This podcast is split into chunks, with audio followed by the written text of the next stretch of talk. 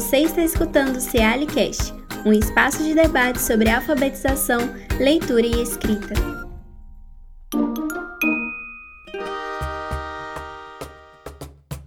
Olá, eu sou Paula Almeida, professora do Departamento de Educação da Universidade Federal de Ouro Preto, pesquisadora do Núcleo de Estudos e Pesquisas sobre Práticas na Alfabetização e na Inclusão em Educação, o NEPAI, e também pesquisadora do SEAD. Neste episódio do CEALICast, vamos conversar sobre a gestão pedagógica e os processos de alfabetização em tempos de ensino remoto.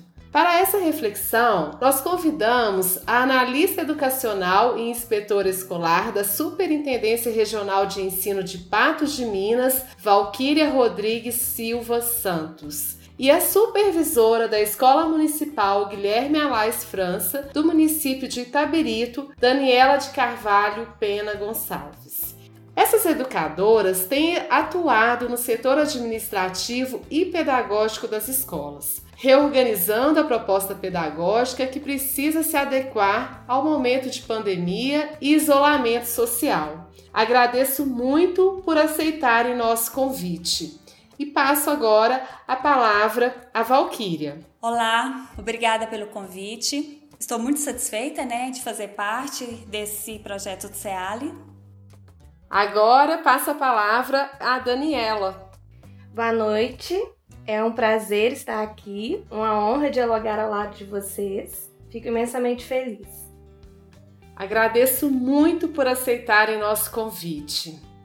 Gostaria de iniciar essa conversa dizendo que vivemos momento novo e nunca imaginado em toda a história da educação. As escolas estão sendo reinventadas e os educadores desafiados né, a elaborar estratégias didáticas para um ensino não presencial, garantindo a qualidade e a equidade da educação de crianças que estão em processo de alfabetização e ainda consolidando suas habilidades sobre a leitura e a escrita.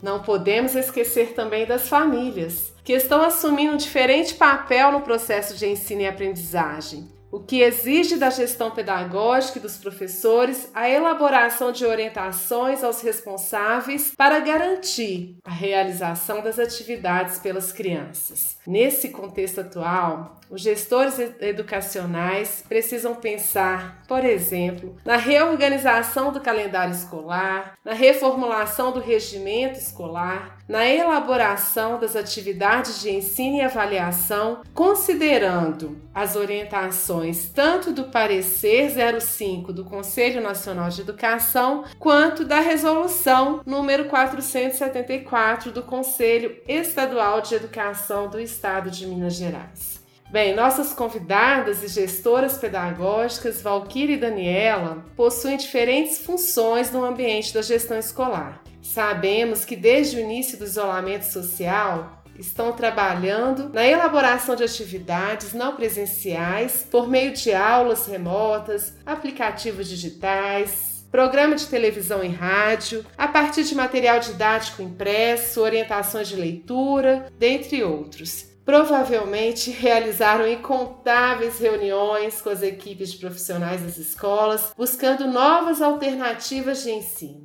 Eu gostaria que elas nos relatassem como está sendo o trabalho de orientação dos professores para que eles possam elaborar atividades de alfabetização. Passo então inicialmente a palavra à Valquíria para responder essa nossa pergunta. Bom, Paula, no que diz respeito né, a essa pergunta, eu gostaria de dizer que eu não atuo diretamente na elaboração das atividades de alfabetização, junto ao professor, né? A minha atuação como inspetora escolar da Superintendência Regional de Ensino de Patos de Minas está mais voltada para acompanhar e orientar as ações do gestor de escola quanto às normativas elaboradas pela Secretaria de Estado de Educação de Minas Gerais. Então, especialmente nesse período de regime de atividades escolares não presenciais, meu trabalho tem sido de buscar fortalecer a interlocução entre as secretarias, superintendências e as escolas estaduais que atuam. Digo isso porque é, com, é um contexto novo, né? Essa situação de atividades não presenciais. Então, a organização, a forma como deverá acontecer, os procedimentos para serem adotados no ensino remoto é tudo completamente novo. E para regulamentar tudo isso, a Secretaria precisou construir, elaborar normativas para embasar as ações que devem ser realizadas tanto nas superintendências quanto nas escolas estaduais, de modo que o trabalho com servidores, é, era feito no sistema educacional de forma presencial, agora está sendo realizado em sua maioria com atividades em regime de teletrabalho. No caso dos professores, que estão usando as tecnologias de informação e comunicação para ensinar as crianças. Então, diante desse novo cenário educacional, para embasar nossas ações, temos a resolução da Secretaria de Estado de Educação, número 4310 de 2020, que contém as normas para a oferta do Regime Especial de Atividades Não Presenciais, o REAMP. As orientações contidas nessa resolução têm como objetivo trazer procedimentos, meios e formas de organização das atividades escolares obrigatórias, que são destinadas ao cumprimento de horas letivas legalmente estabelecidas.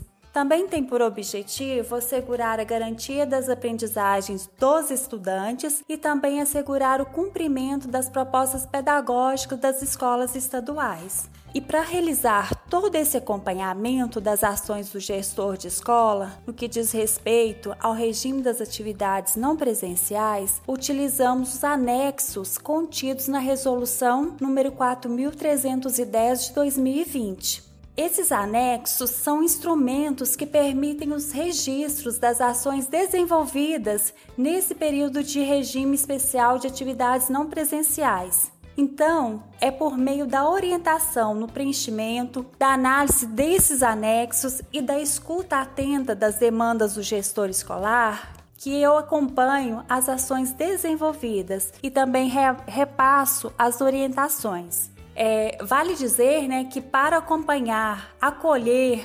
compreender e interpretar as demandas da escola e analisar os documentos, buscamos nesse trabalho sempre atuar utilizando como subsídios as orientações da secretaria, que são repassadas por meio de resoluções, ofícios e memorandos, por exemplo. Então, gostaria de dizer que dentre as ações que acompanho, tem as que se destinam a promover articulação educacional e gestão pedagógica. Poderia citar Usar como exemplos o monitoramento para acompanhar, atualizar os canais de comunicação com os estudantes, seja por meio de telefone, redes sociais, aplicativos de mensagens ou e-mails. Há também é, o monitoramento sobre o acesso à distribuição e entrega de planos de estudos tutorados os PETs, seja por meio das mídias digitais ou impresso, aos estudantes, né? É, tem também o monitoramento das atividades escolares não presenciais realizadas pelos estudantes. Há também o acompanhamento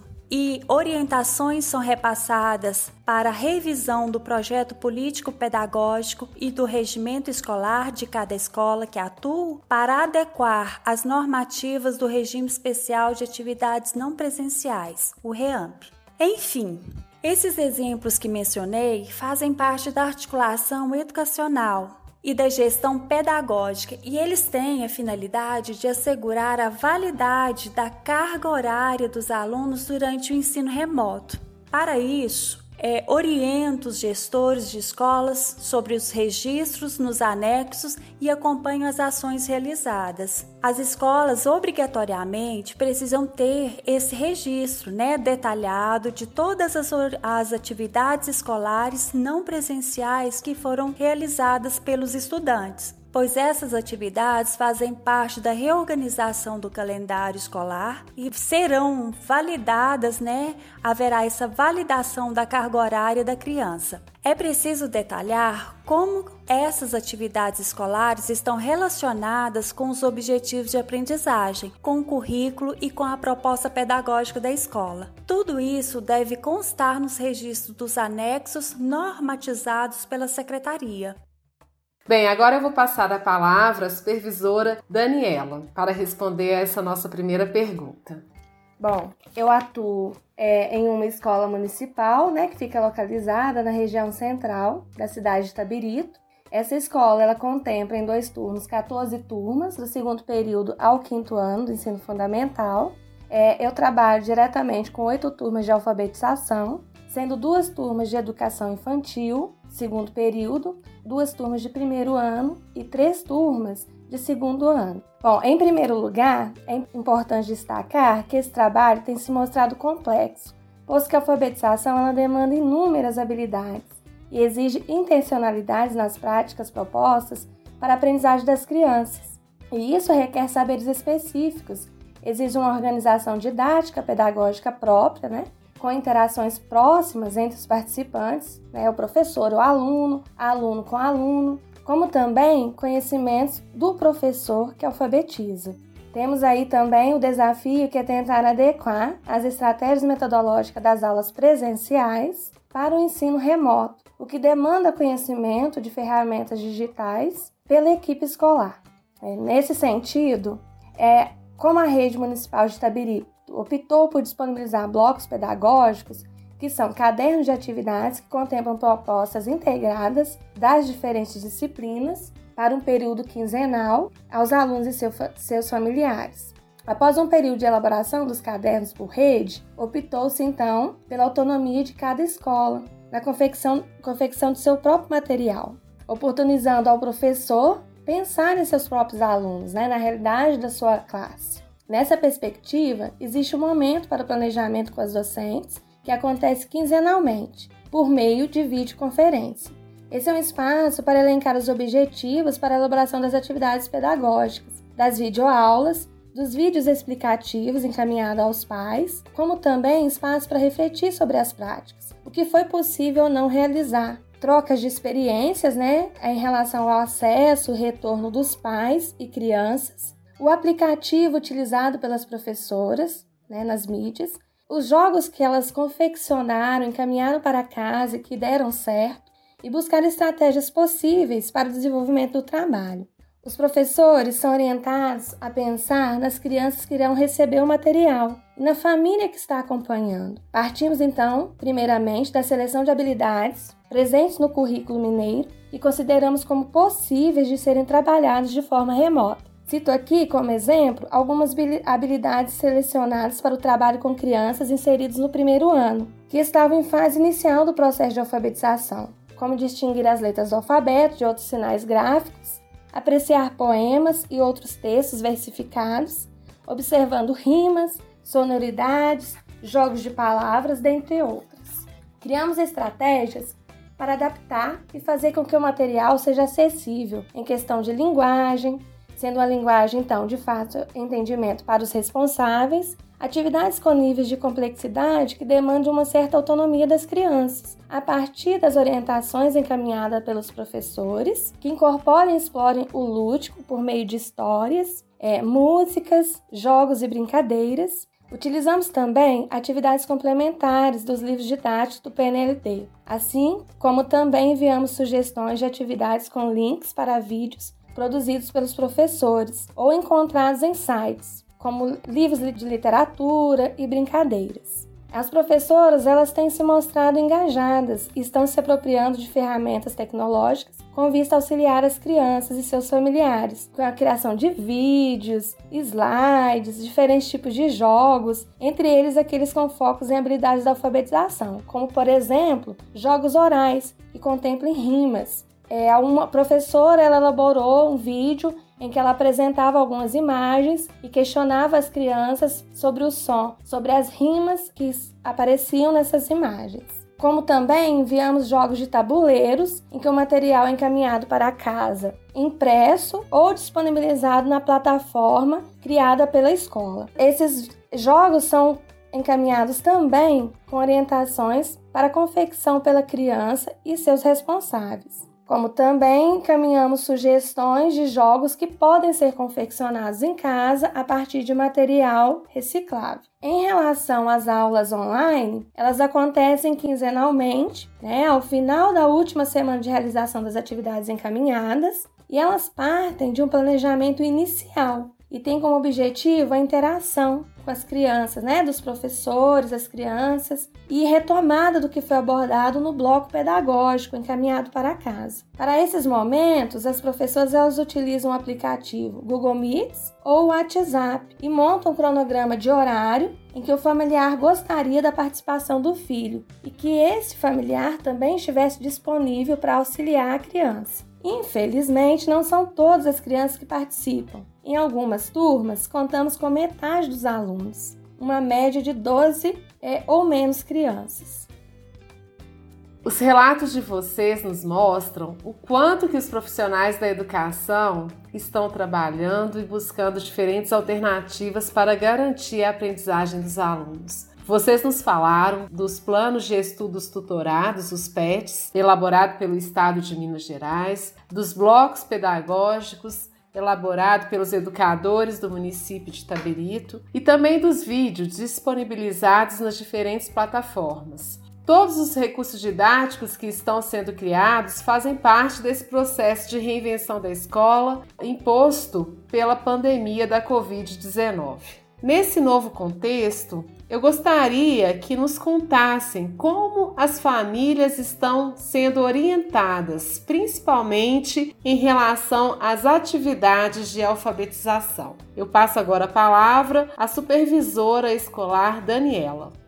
Bom, Paula, em relação a essa questão, a interlocução entre família e escola, ela tem como principal canal as mídias né, digitais. Então, nós temos os grupos de WhatsApp e a plataforma criada pela própria escola, onde são disponibilizadas as orientações em materiais escritos, é, os vídeos, né, as videoaulas, como também os áudios, em que os professores orientam os pais.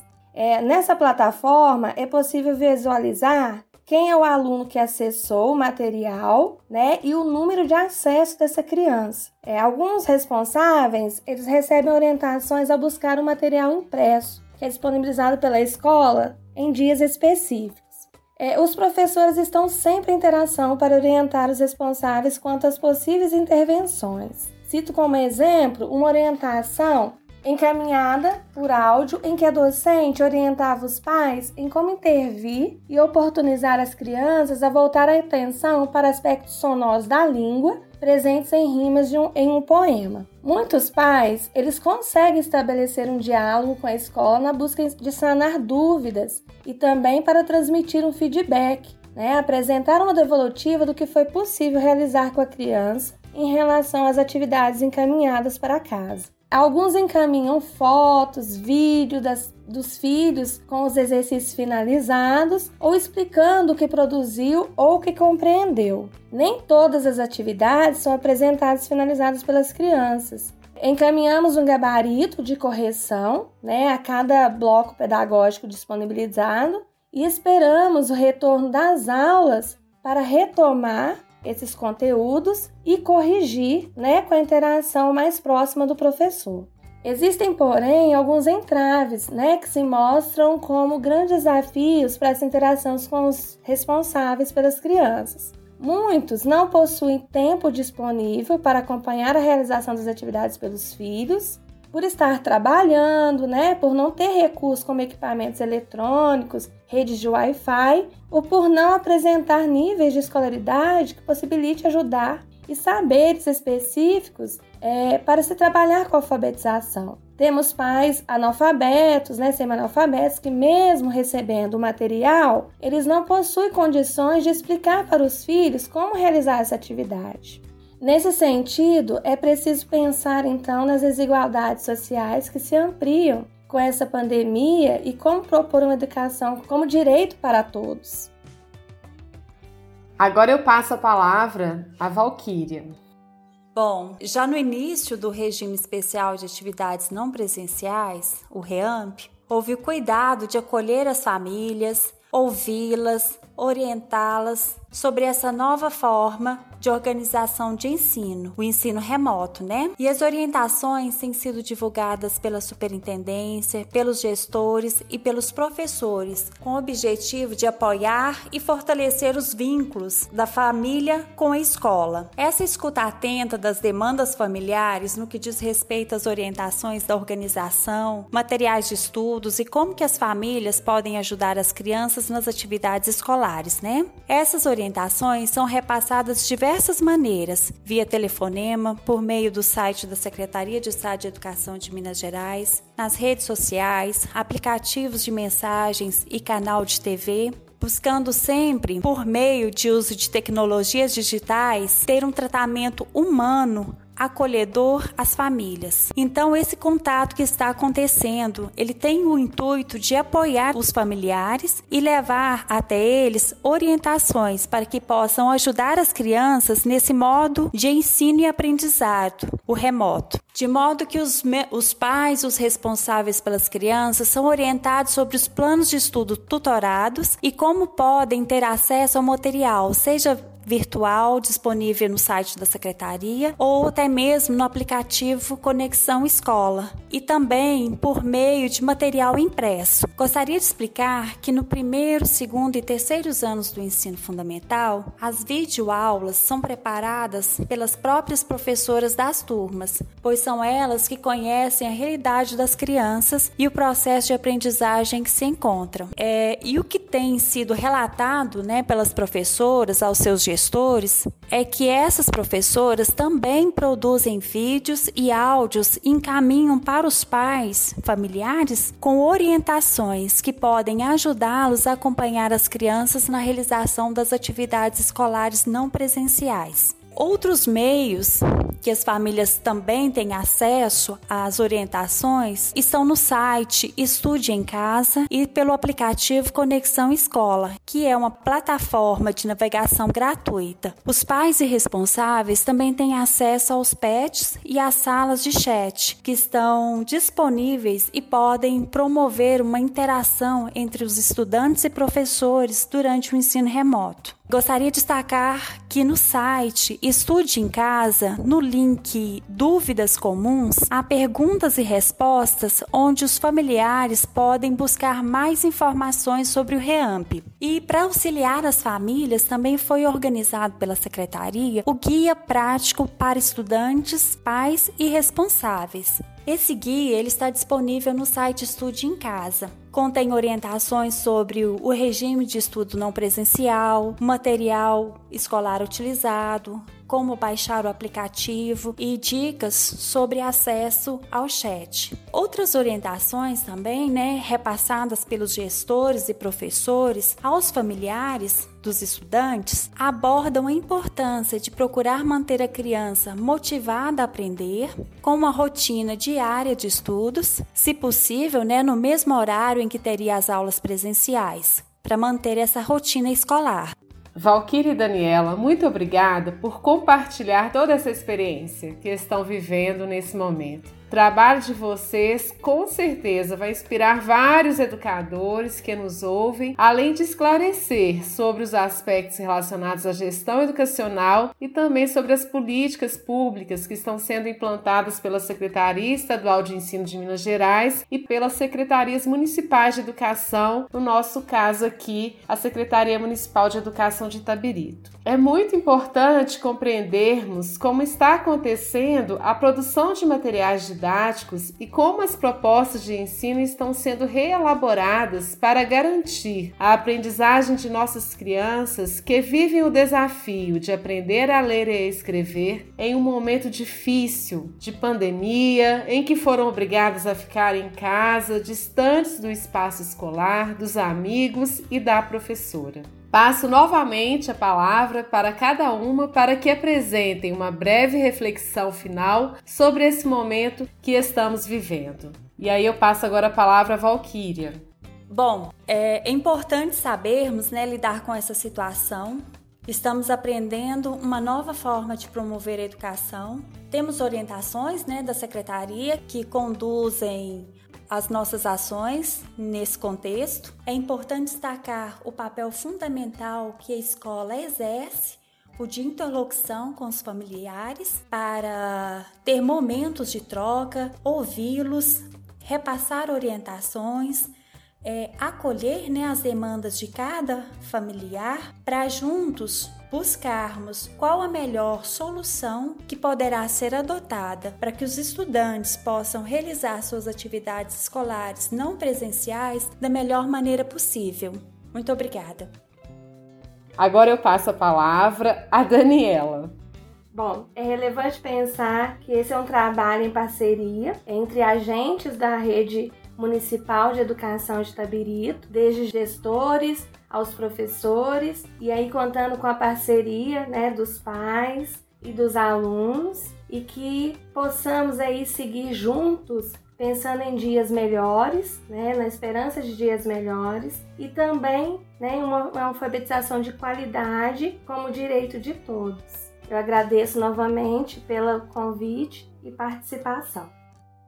Agradeço mais uma vez a presença de vocês que contribuíram com importantes reflexões sobre o papel do gestor escolar na elaboração de atividades de alfabetização. Muito obrigada!